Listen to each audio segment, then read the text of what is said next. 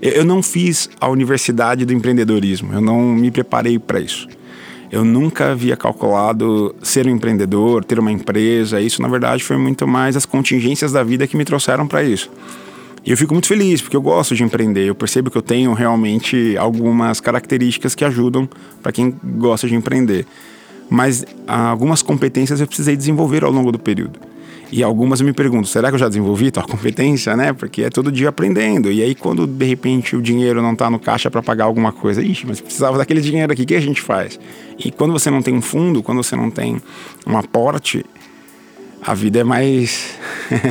é, ela, é, ela é menos linear, né? E aí você precisa realmente se reinventar e negociar. E aí você fala assim, fulano, posso pagar você de tal forma, de dessa. E esse esse período todo aí que a gente teve de três anos, quatro anos, tendo que se virar sozinho, exigiu bastante estômago, porque de fazer algumas projeções e falar assim, não vai dar certo. Teve vezes que a gente tinha um escritório, por exemplo, a gente decidiu sair do escritório. Eu falei assim, então, não vai dar pra gente continuar pagando o escritório e ter essa equipe aqui trabalhando, não vai dar. Foi um período bem menos linear. A gente cresceu, no outro mês não era, não estava tão claro, a gente não tinha ainda um modelo de negócio tão escalável de forma tão clara. Esse podcast tem o objetivo e o propósito de celebrar o empreendedorismo e a inovação, mas de uma maneira diferente.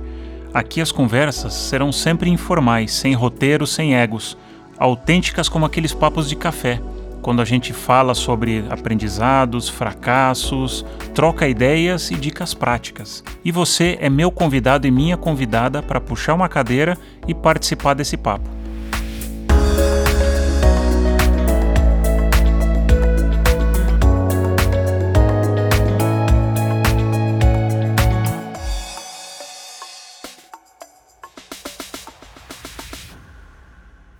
Quer saber como intraempreender, como fazer uma transformação digital, como inovar no seu negócio ou na sua empresa?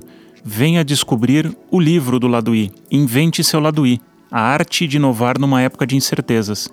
Nesse livro, eu consolidei 25 anos de aprendizados práticos como intraempreendedor em grandes empresas multinacionais e também 300 conversas que eu tive com grandes lideranças pelo mercado Vem para o Laduí, vem descobrir como intraempreender. Pegue seu café, puxe sua cadeira, porque o papo hoje vai ser sobre aprendizados de uma jornada nada linear de empreendedorismo. Sabe aquele empreendedorismo romântico que a gente fica é, lendo e vendo? Nada disso. A gente vai ver o empreendedor raiz, como é na verdade. Ele é legal, tem horas de celebrar, mas ele tem muito sobre encontrar o conforto no desconforto. O meu convidado é profissional de comunicação há mais de 15 anos, mestre em Ciências da Comunicação pela ECA na USP, onde também se graduou em Relações Públicas. Empreende e se dedica a compreender o comportamento do público jovem, através da startup Fala Universidades, uma plataforma colaborativa que aproxima marcas e universitários por meio de conteúdo, experiências e serviços. Emílio, Dom, que prazer, né? O Emílio é mais conhecido como Dom. Que prazer ter você aqui comigo no estúdio. Obrigado, Akla. Prazer enorme estar aqui. Te agradeço pelo convite. É uma honra gigantesca estar entre os grandes aqui que falam. Nossa, não sou, não mereço tanto, mas te agradeço aí que pela isso? gentileza. O papo vai ser, vai ser bom para quem está nos escutando. Vamos começar, é, Dom. Conta de onde é que saiu Fala. O Fala, ele nasce de uma experiência que nós queríamos gerar de captar bons talentos nas universidades. Então a ideia era ir até a universidade, selecionar alunos que topassem um projeto colaborativo com a gente e dali a gente captar alunos que pudessem ser interessantes para um projeto outro que nós tínhamos, Pedro e eu, meu sócio. E isso era que ano? Na verdade, assim, os primeiros experimentos foram em 2013. Então a ideia, eu vou contar aqui rapidinho, aqui tentar ser sucinto para contar, porque eu adoro contar essa história no modo longo, vou tentar ser sucinto. A gente chegou na universidade e falou assim, para um grupo de alunos da Universidade Mackenzie, aqui em São Paulo, é, se eles topavam criar um canal colaborativo com a gente. Então a gente foi lá, criou o nome com eles, o tamanho que teria, era um material impresso, então qual tamanho teria aquela revista, quantas páginas, que cores a gente utilizaria. O nome na época era Fala Mac. Os alunos criaram todo o conteúdo junto com a gente, a questão editorial toda a gente criou com eles. A primeira edição saiu e foi o maior sucesso. Foram 5 mil exemplares espalhados dentro do Mackenzie, nas áreas comuns e também das salas de aula. Três dias depois, a Red Bull ligou E falou assim: adorei isso daqui e eu quero estar aqui dentro. Eu falei assim: oh, legal. E como é que você quer estar aqui dentro? A gente quer contar um pouco do lifestyle da Red Bull dentro dessa revista. Eu falei assim: então, você não pode contar, porque a gente tem um selinho aqui que é de aluno para aluno. Então, como a ideia era que os alunos participassem, que os alunos engajassem, a gente não queria que tivesse um dedo fora daquele grupo de alunos que produzia. Então, a gente tinha essa premissa de ser aluno para aluno. E a gente chamou os alunos para viverem o mundo da Red Bull e eles contarem aquilo. Fosse jogos de futebol, fosse. Na época era o Red Bull Brasil. Né? Agora o time é o Red Bull Bragantino, mas na época era o Red Bull Brasil, jogando com Corinthians, com Palmeiras, com jogos grandes, iam nos estádios, os, os alunos participavam da sala de imprensa, então para eles era uma experiência muito legal. Fórmula 1, Stock Car, entrevistaram na época o Cacá Bueno, entrevistaram um monte de gente, então era uma experiência muito rica aquilo, e os alunos gostavam de participar, mas também participavam de eventos como campeonato de aviãozinho de papel, então assim, as experiências eram muito é, diferentes, né? E os alunos adoravam aquilo e eles contavam dessa experiência na revista. E aquilo engajou ainda mais o aluno. O fato de ter uma marca não inibiu o aluno a participar, pelo contrário, engajou ele ainda mais porque ele começou a ver o portfólio dele é, misturado com a experiência de uma marca. Então aquilo engajou ainda mais, foi crescendo. O Fala Mac de Mackenzie virou Fala PUC, Fala USP, fala Casper, fala EMB, fala, foram muitos falas. Até que a gente percebeu que aquilo estava insano, eram muitos falas. Aquilo ficou maluco, a gente falou assim, vamos criar um único site. E a gente criou o falauniversidades.com.br. Aí o site foi criado em 2017. Até que o projeto original, para o qual a gente estava querendo recrutar universitários, recrutar jovens talentos, ficou, na verdade, menor. E a gente começou a valorizar muito mais o Fala e a gente mergulhou de vez no Fala, ele cresceu. Hoje ele é a maior plataforma universitária do Brasil. A gente chegou a bater 4 milhões de visitas por mês agora durante a pandemia. A gente saiu de 3 mil acessos por mês há quatro anos atrás, foi crescendo mês a mês, 1 milhão, 2 milhões, 3 milhões.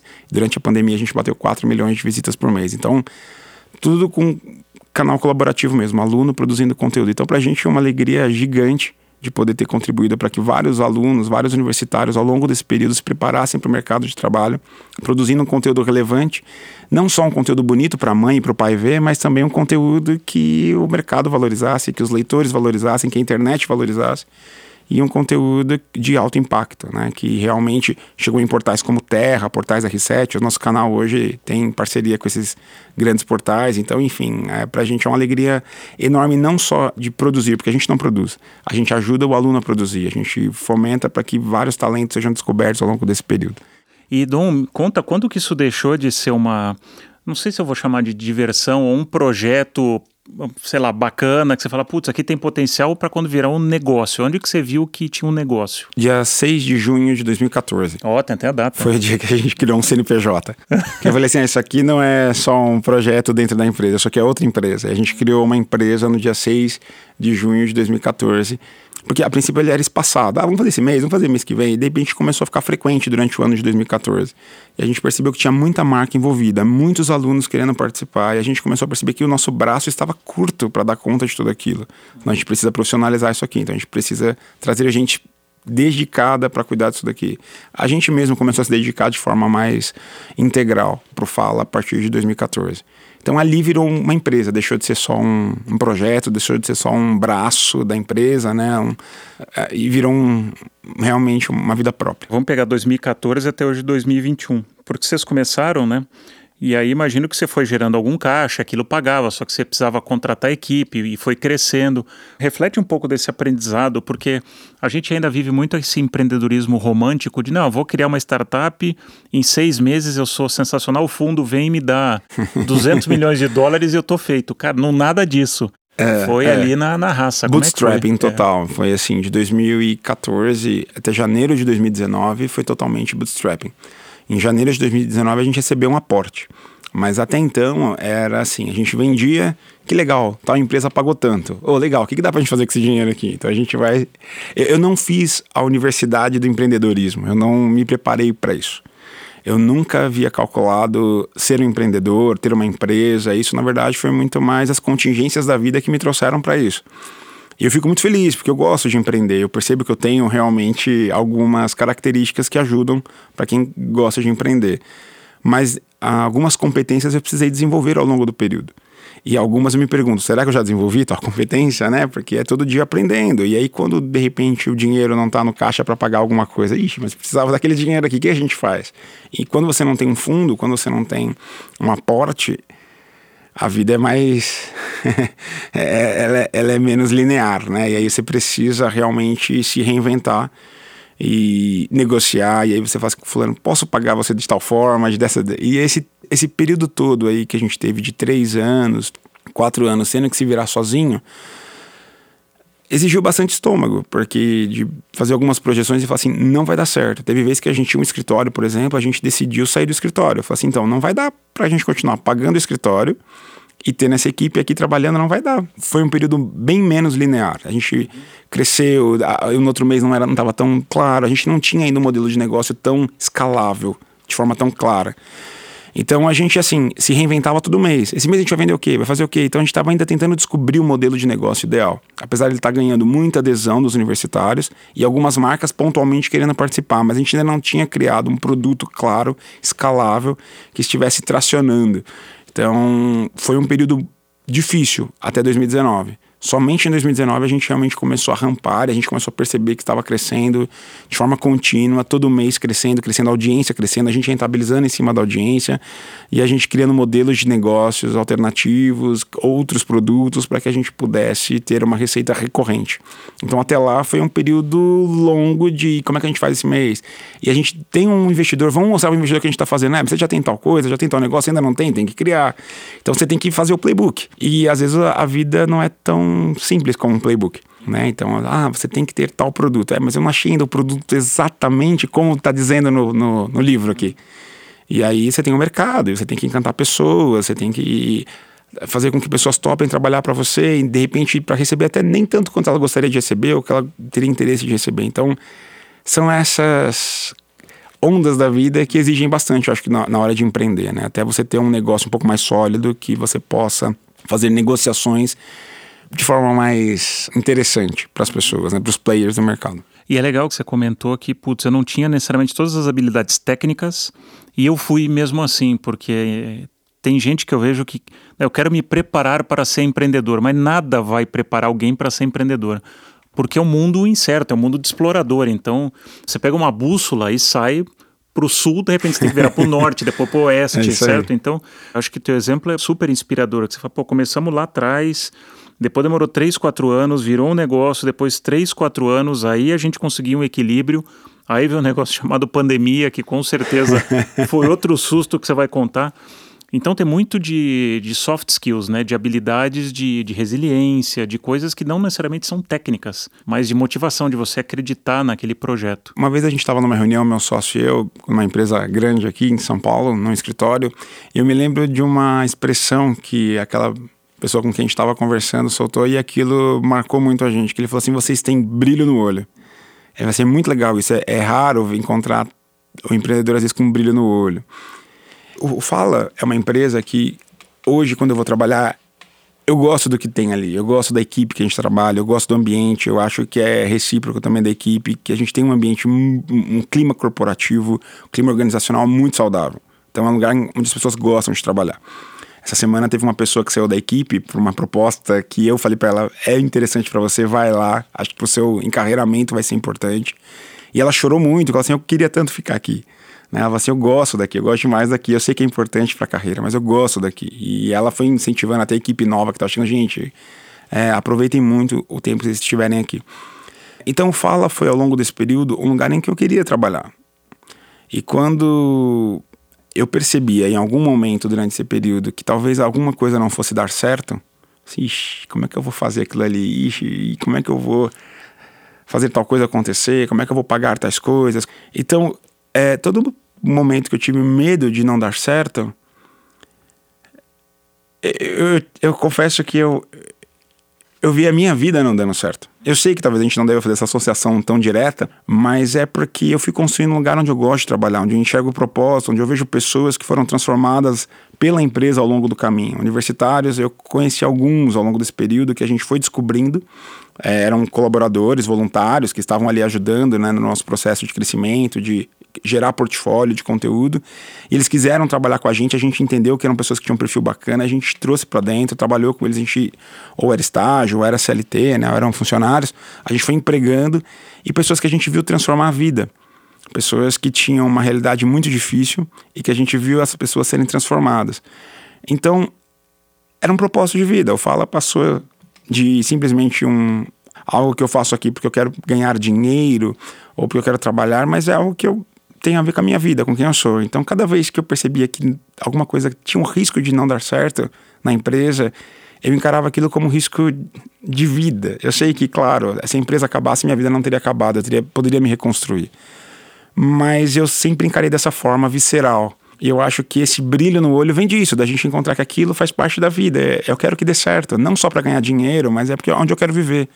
É onde eu quero ver mais pessoas viverem aqui dentro, terem esse momento aqui com a gente, pessoas que possam se orgulhar de crescer junto com a gente aqui. Então, mesmo que de repente em algum momento eu saia da empresa por razões diversas, um exit, sei lá, eu gostaria de continuar de alguma forma ali, né? uhum. né? Ah, deixa eu ficar aqui, nem que seja só para trabalho aqui é, pro bono, enfim, é, gostaria de continuar trabalhando no Fala, porque é onde eu quero me aposentar, bem velhinho. Queria que você contasse, putz, a pandemia, cara, porque aí você estava equilibrado 2019, meu, chegou num patamar legal, né? E aí veio, pum, pandemia. 2019 foi um ano incrível, foi onde a gente teve um crescimento contínuo de janeiro a dezembro, todos os meses crescendo, todos os meses crescendo, a gente vendo uma evolução, um orgulho master, né? Nossa, que legal fazer parte disso, estar tá acompanhando o desenvolvimento de pessoas, estar tá acompanhando o desenvolvimento da empresa, estar à frente disso como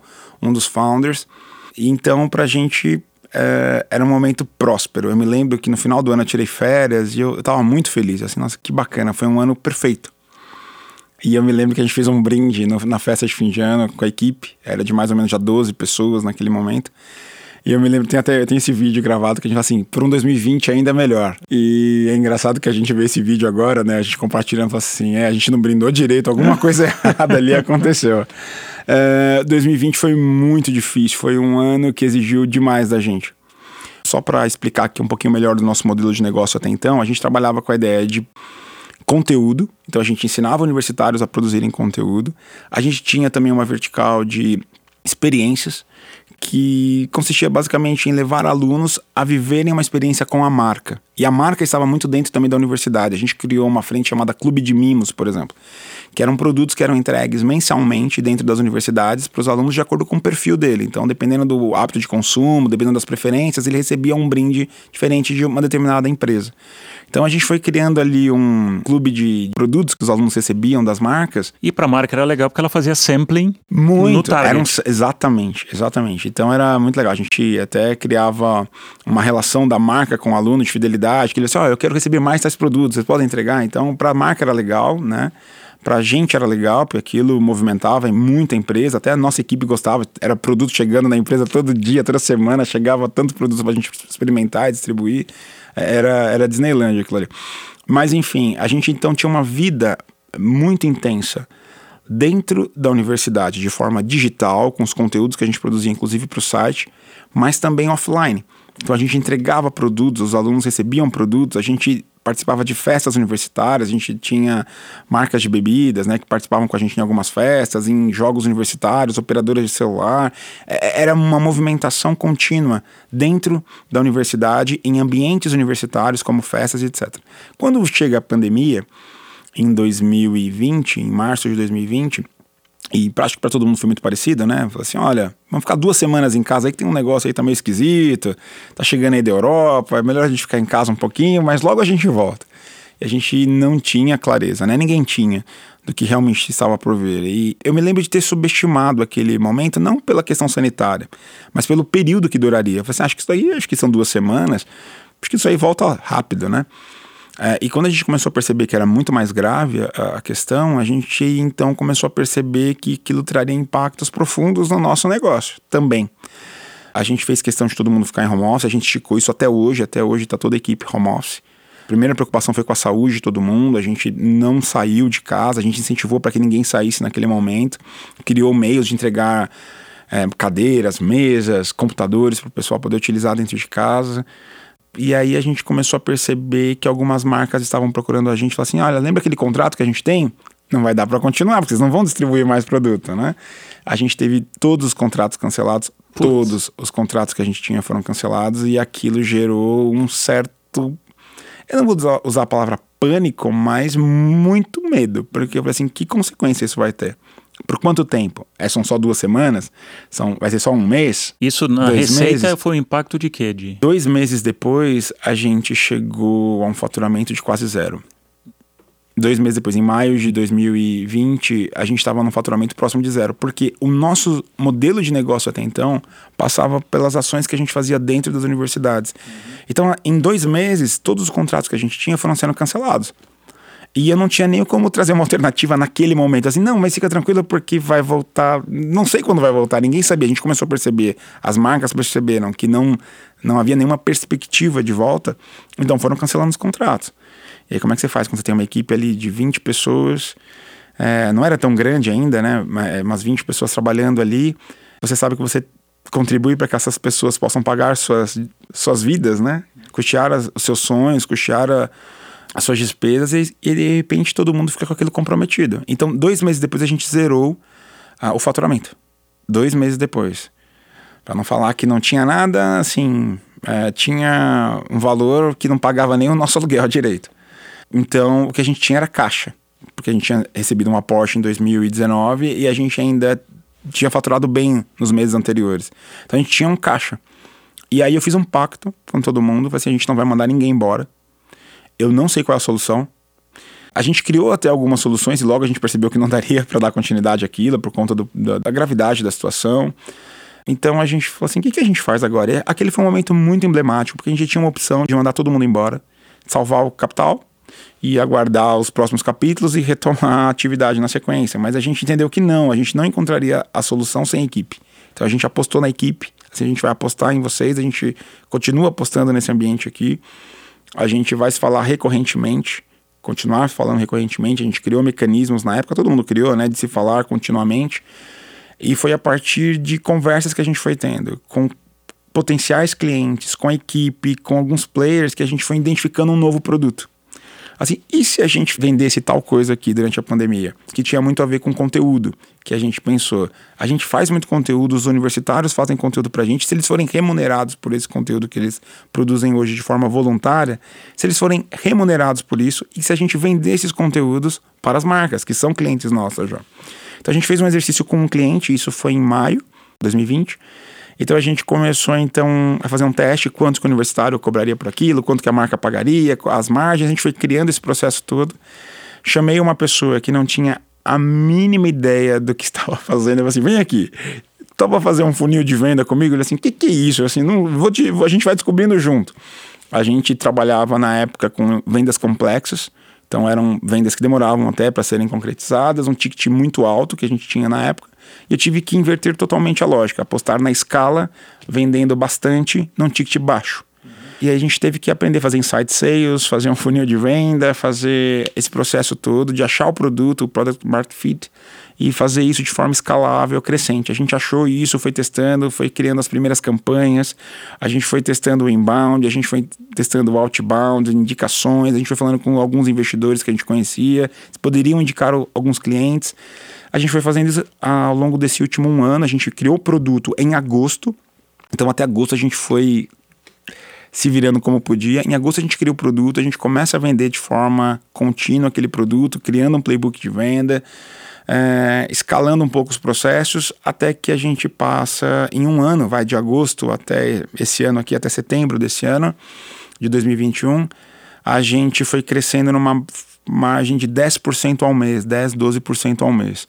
O que nos fez bater um break-even em janeiro, fevereiro de 2021. Então, seis, sete meses depois a gente bateu um break-even. Então, ufa, exatamente quando a gente zerou o caixa.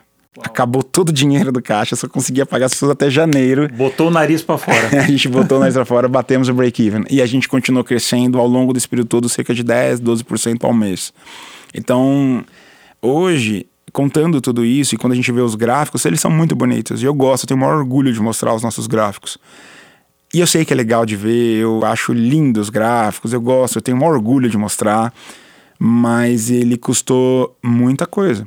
Ele não é só um gráfico que ele nasceu sozinho, né? Então a gente percebe hoje que custou muita transpiração, inspiração, muita negociação esse período todo. Eu tive que revi revisitar alguns custos que a gente tinha. Falei com fornecedores: olha, eu sei que eu te pagava dois, agora eu preciso te pagar um. Pagava um, vou te pagar meio. Vou te pagar. Eu tentei negociar com todo mundo os valores que pagava. Todo mundo teve que fazer isso, né, de alguma forma. Mas eu acho que eu fiz isso com muita gente, com muita gente. E eu me senti incomodado, né, de ter que fazer isso. Foi bem doloroso, desgastante emocionalmente para mim isso. É, passados aí 18, 19 meses, eu sei que a gente tem um case bonito de novo de ver, mas que custou um desgaste emocional gigantesco pra gente. E é um mundo competitivo que a gente não teve um break. Não teve assim, olha, não precisa pagar conta por dois meses, tá bom? Não vai precisar pagar essas contas. Não teve isso. Eu não tive isso. Eu precisei continuar pagando as contas. Então não tive tempo de respirar. Ó, recria o seu produto, você tem tempo. Não tive tempo. Acho que teve um desgaste grande, não só meu, da equipe como um todo, todo mundo teve que se adaptar. De repente eu tive assim: olha, tal dia eu costumo te pagar dia 5, talvez dia 10, pode pagar esse mês, dia 10. Então isso aconteceu algumas vezes. E eu fico muito feliz do time que se fechou, que se organizou, que entendeu a situação. Não teria sido possível se as pessoas não tivessem topado certas coisas que eu pedi, fornecedores que eu pedi, não teria sido possível. Então, é, eu fico feliz que a gente criou um negócio de forma colaborativa e eu só vejo hoje o sucesso a partir dos outros, que me ajudaram a, a gente se reinventar né, ao longo desse período. Fossem fornecedores, clientes, amigos, foram indicando. A nossa equipe toda foi adquirindo novas competências, novas skills. A gente foi se desenvolvendo nesse período todo para chegar no produto que a gente tem hoje, na escala que a gente tem feito hoje. Quando a gente compara isso com intraempreendedorismo ou empreender dentro da empresa, vocês viveram a máxima escassez, né? Felizmente vocês tinham um pouco de caixa ainda, mas você não tinha mais o, os recebíveis. E você teve que fazer um pacto com a equipe, cara, vamos, né, ou zera salário, baixa salário, renegocia tudo. A escassez é um baita professor. Só que você tem que ter também uma baita resiliência, porque é, é ali onde você fala, puta, eu acredito nesse negócio.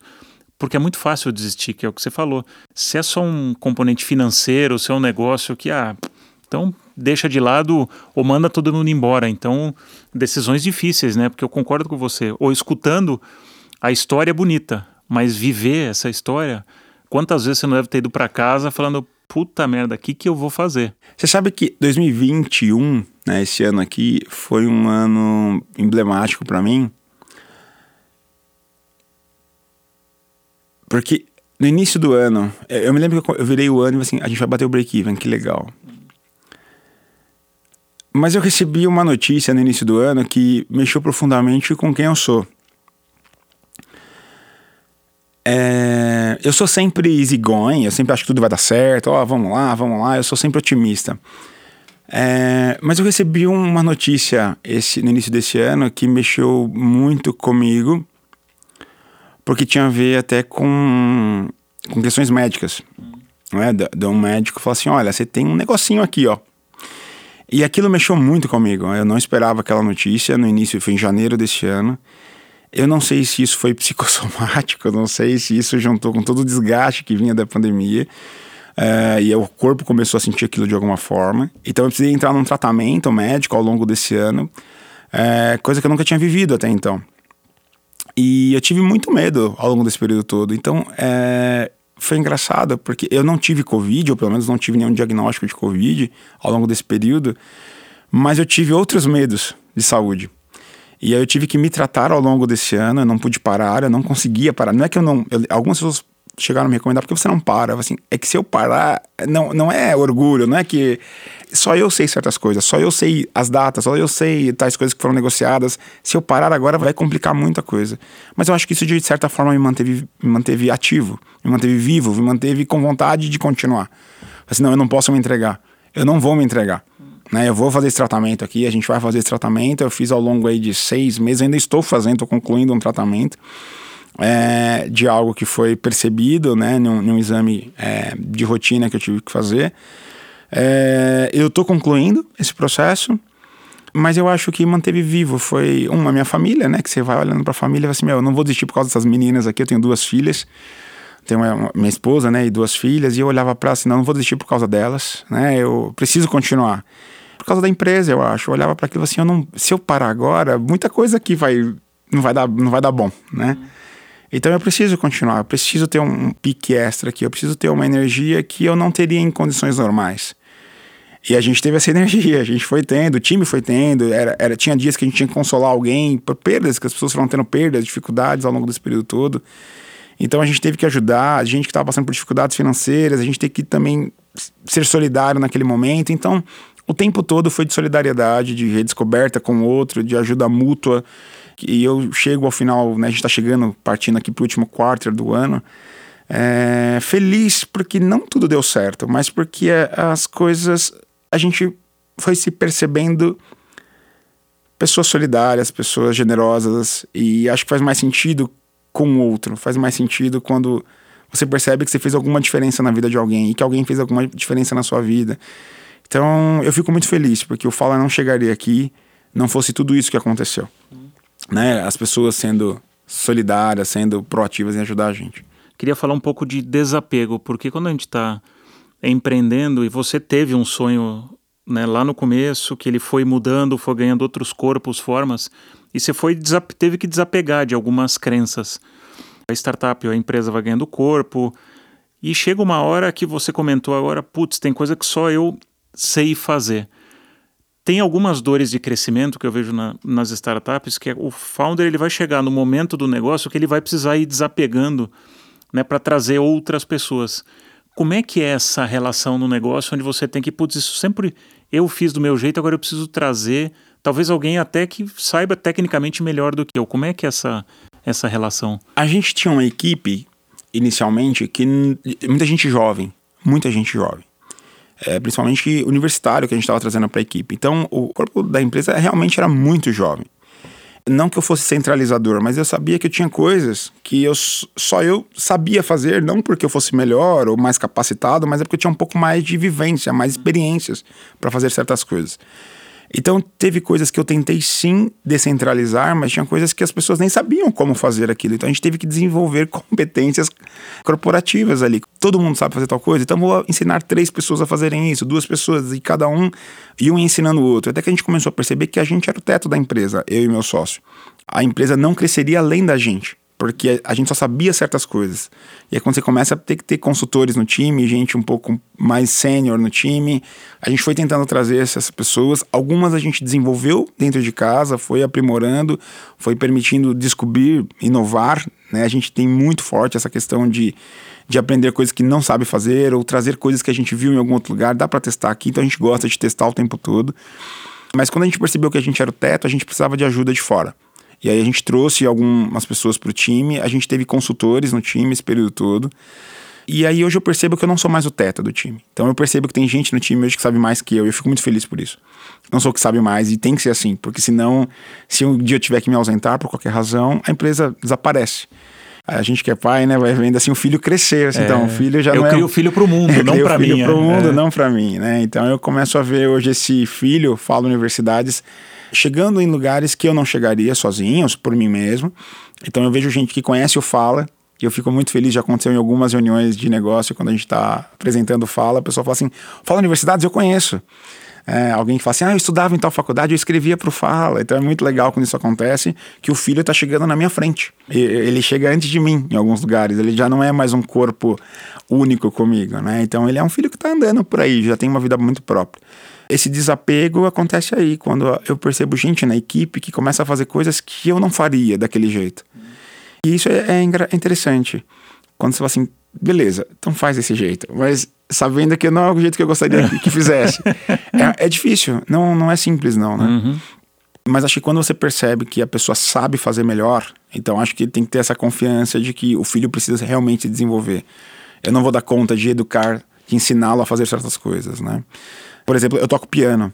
Mas eu percebi que eu não sei ensinar tão bem piano para as minhas filhas. Assim, então, é melhor matricular numa escola que alguém ensine, porque eu não vou dar conta de ensinar.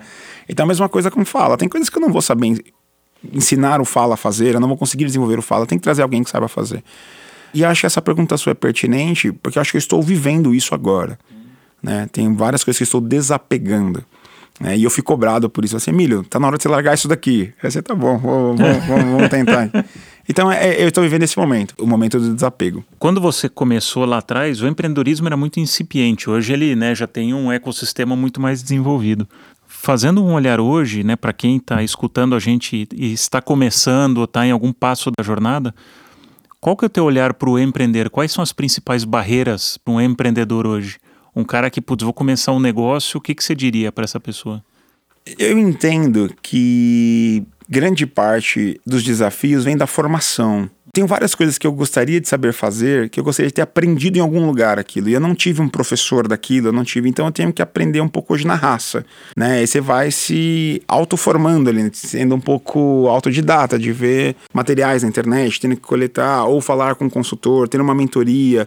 E aí você vai aprendendo aquilo e desenvolvendo aquilo. Eu entendo que grande parte do empreendedorismo passa sim pela formação. Eu acho que se a gente conseguir criar um ambiente com formação de novos empreendedores, né? Existem vários centros hoje que são centros de fomento disso, né? Do empreendedorismo está ficando cada vez mais na moda, né? Em voga esse tema. Então é muito interessante ver marcas se envolvendo nisso, em centros de, de ensino, em centros de aprendizado, em centros de mentoria. Eu acho que isso é importante para a gente ajudar na formação. Eu acho que tem muita coisa. Eu até evito alguns algumas expressões, né? Que eu sei que são de startupeiros, porque eu, eu acho que quanto mais didático a gente for, melhor. Eu tenho várias nomenclaturas que eu sou obrigado a utilizar no trabalho, principalmente quando eu estou com investidor, principalmente quando eu, tô, eu, sou obrigado a utilizar algumas nomenclaturas, mas eu gosto de ser bastante didático, para que as pessoas possam entender como se faz aquilo. Uhum. Né? E a gente vai dando nomes, mas o mais importante é entender como se faz certas coisas. Então, eu penso que o mais importante, o que o Fala mais pode ajudar hoje com as pessoas, é de gerar a experiência para que essa experiência ajude na formação. Então, à medida que você faz aquilo, você faz por imitação, você está acompanhando como se faz, você vai aprendendo. Então, eu penso que o empreender passa muito de fazer com alguém aquilo. Eu me lembro que quando eu fui começar o Fala, meu pai não é exatamente um empreendedor, né? Assim, no sentido clássico dele começar um negócio. Ele foi funcionário, ele se aposentou como funcionário de uma empresa no momento em que a vida era um pouco mais previsível, eu acho, né? Você calculava mais. Começo assim, vou trabalhando bonitinho assim, vou ganhar tanto, vou me aposentar com tanto. Ele conseguiu organizar a vida dele dessa forma. É, então, eu, eu, penso que a formação, acho que é o maior entrave, assim, de onde eu aprendo, onde que eu vejo, onde se eu, eu posso experimentar em algum ambiente seguro, claro, segurança praticamente não existe, né? Sem risco. É, então, você tem que se arriscar ali de alguma forma, mas acho que se a gente tiver ambientes mais controláveis, onde as pessoas pudessem ter laboratórios ali para incentivar mais pessoas, a descobrir mais pessoas que têm esse talento para empreender, mais interessante é. No passado, quando a gente pensa nos nossos pais, ou sei lá, cinco anos atrás, você precisava de capital físico para empreender. Hoje você empreende com capital intelectual. Vocês são uma boa prova disso. Né? Então eu posso produzir conteúdo e eu posso ser palestrante, posso escrever livro, posso fazer N coisas. Isso é uma forma de empreender também, com capital intelectual. Então, como é que eu posso ajudar a ser mentor, etc, etc. Então aí tem um, acho que um, um caminho também de você experimentar o empreendedorismo, né? Para quem está numa empresa, eventualmente, é ajudar o ecossistema de startups com experiência, com né, dentro da sua disciplina, independente do que a pessoa faz, finanças, marketing, vendas, não importa. Acho que o ecossistema de startup é muito sedento de, né, de conexões e experiências de quem tem mais maturidade. Talvez um outro desafio para jogar para tua reflexão é formar uma equipe. Acho que você tem um primeiro desafio que é encontrar o sócio, ou os sócios. Eu confesso que até no meu negócio, para fazer os meus dois sócios, foi. Um era muito óbvio, depois o, a outra pessoa encontrei, putz, que legal. Então você fazer um, né, um conjunto de sócios e depois buscar outras pessoas que têm afinidade com como você pensa. Deve ser bastante difícil, né? Como é que foi para você? Eu encontrei um sócio porque ele compartilhou uma ideia comigo. Ele falou assim: sabe, quando eu era universitário lá no Mackenzie, eu tinha uma revista que eu escrevia junto com os alunos lá. Assim, que legal. Eu falei assim: e aí? Você, ah, cara, eu vendia anúncios para o comércio do bairro. Assim, cara, que interessante. Se a gente voltar a uma ideia como essa, vamos tentar fazer? E aí foi assim: fui tentar fazer e a gente foi se descobrindo. Eu acho que tem uma relação muito próxima com a do casamento, né? A sociedade, que é quando você não vai encontrar uma pessoa perfeita não vai encontrar uma pessoa imaculada, né? Porque a gente mesmo não é. Né? Então a gente tem um monte de defeito. E aí é quando você vai assim, olha, vou apostar com você apesar de alguns defeitos aqui. Eu sei que você tem esses defeitos aqui, a gente vai se complementando e um vai ajudando o outro nesse processo. E você vai aceitando as limitações do outro. Então eu não calculei achar o sócio, eu não, eu não fui atrás do sócio. Foi, na verdade, uma oportunidade que a gente foi descobrindo e já está num casamento aí de mais de sete anos juntos. Não, não vou dizer que foi perfeito, mas acho que a gente teve até que um bom casamento. A gente tem um bom casamento até aqui, meu sócio e eu. A gente foi se dando bem nesse processo todo. É o restante da equipe que a gente foi trazendo, alguns até que foram fazendo stock option né, ao longo desse período, foram ganhando participação na empresa. Foram pessoas que a gente foi identificando, mas de, de trabalhar junto, de perceber junto, de montar a equipe. A gente foi montando. Eu, eu gosto muito de montar a equipe. Uhum. Eu gosto, né? Tem esse conceito no futebol, né? Que é questão da família ali, o time, né? O famoso time do escolar que ficou famoso ali em 2002. Eu, eu gosto de montar a equipe. E eu acho que a gente tem um bom time hoje no Fala.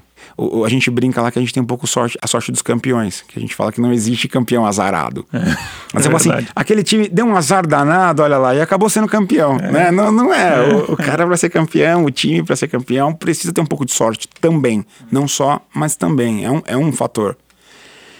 É, a gente tem um pouco de sorte de encontrar pessoas bacanas, encontrar os investidores nossos são muito capacitados e muito generosos ao longo desse período todo, eles foram muito generosos com conhecimento, com capital intelectual ali compartilhado. Então, a equipe que a gente foi encontrando é uma equipe muito voluntariosa, muito sedenta de aprender e de fazer.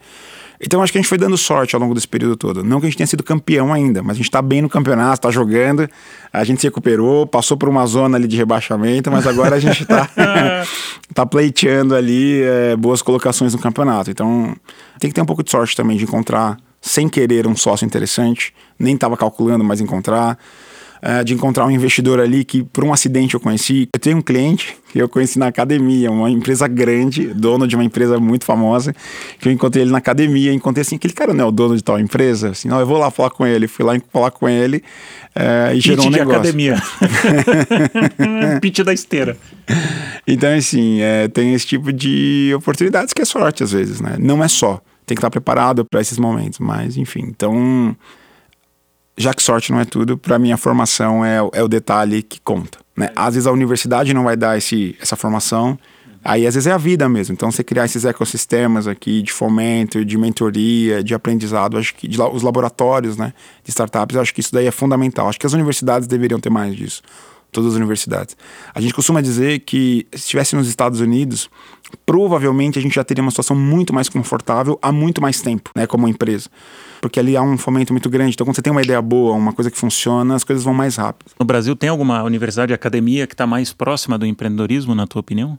Ah, a gente já viu algumas iniciativas. A gente já viu, por exemplo, na ESPM, acho que tem um ambiente ali bem interessante, fomento de universitários.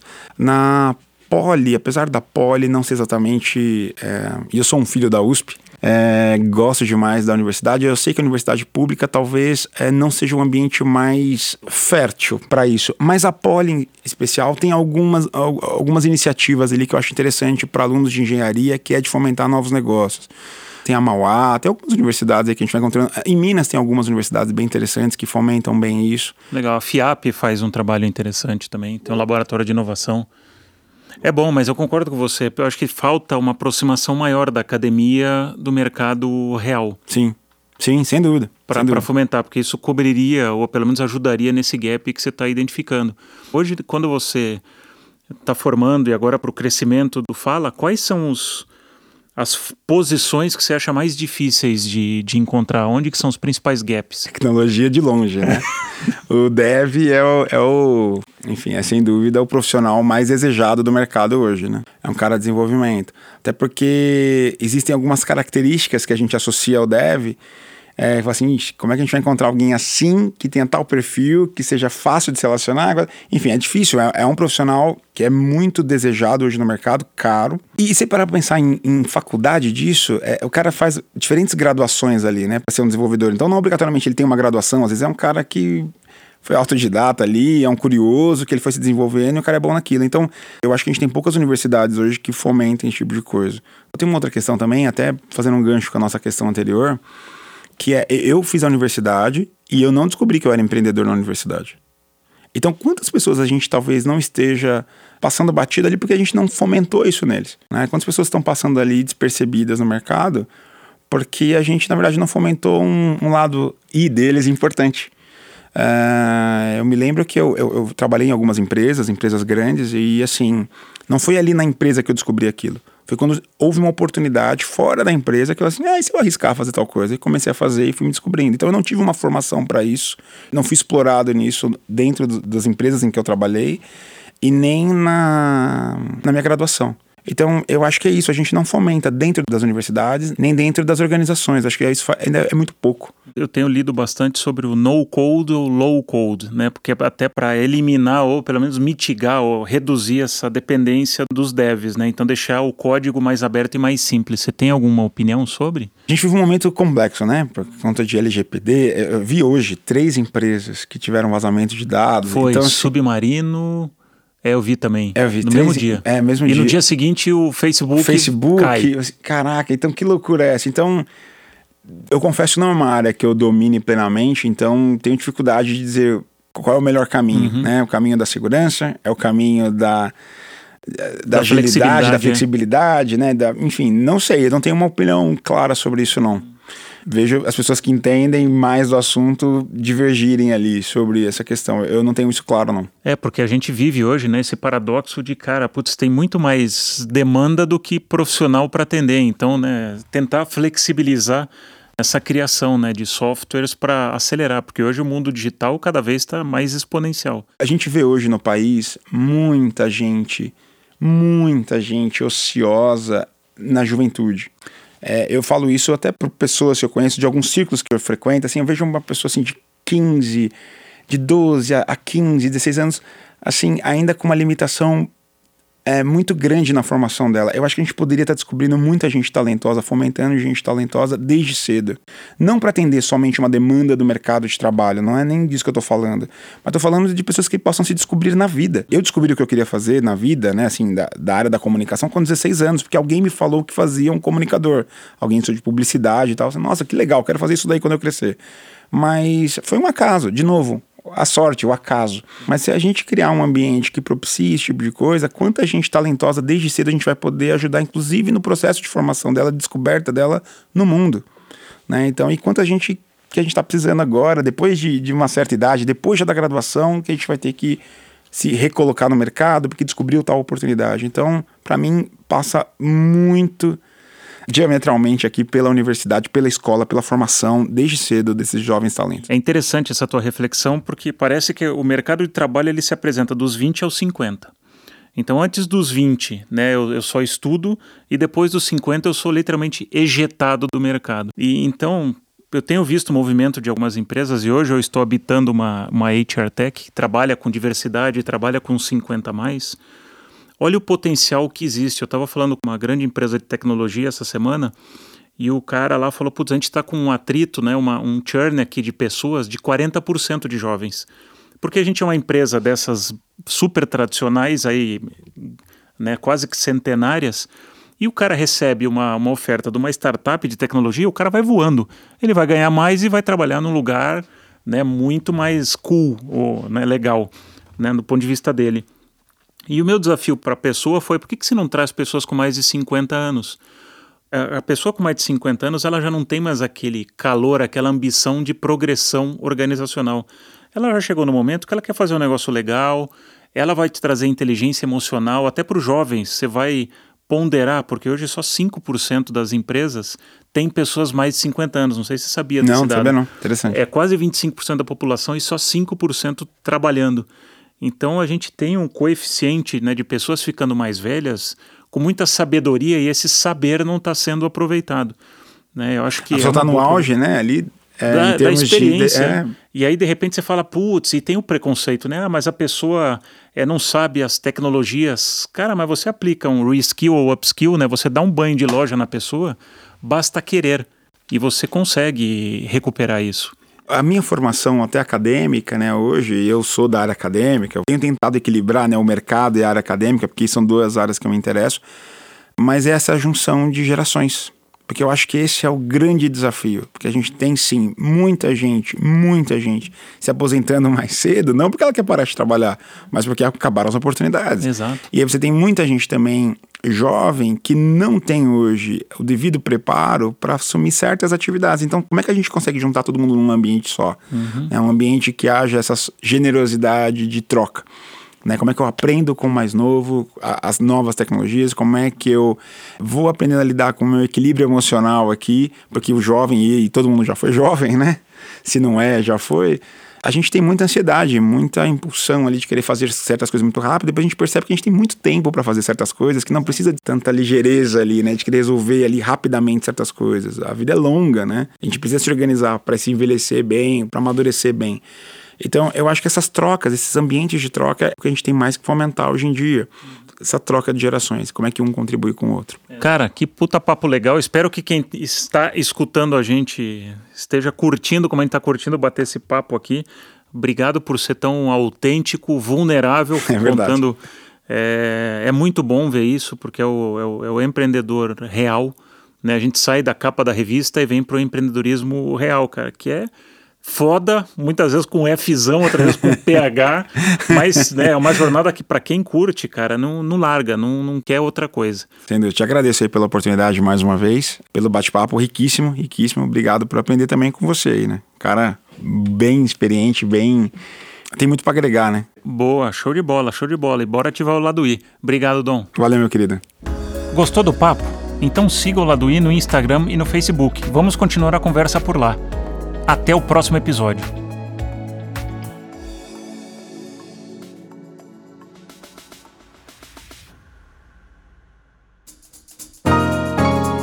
Esse podcast é uma produção em parceria com a Audioria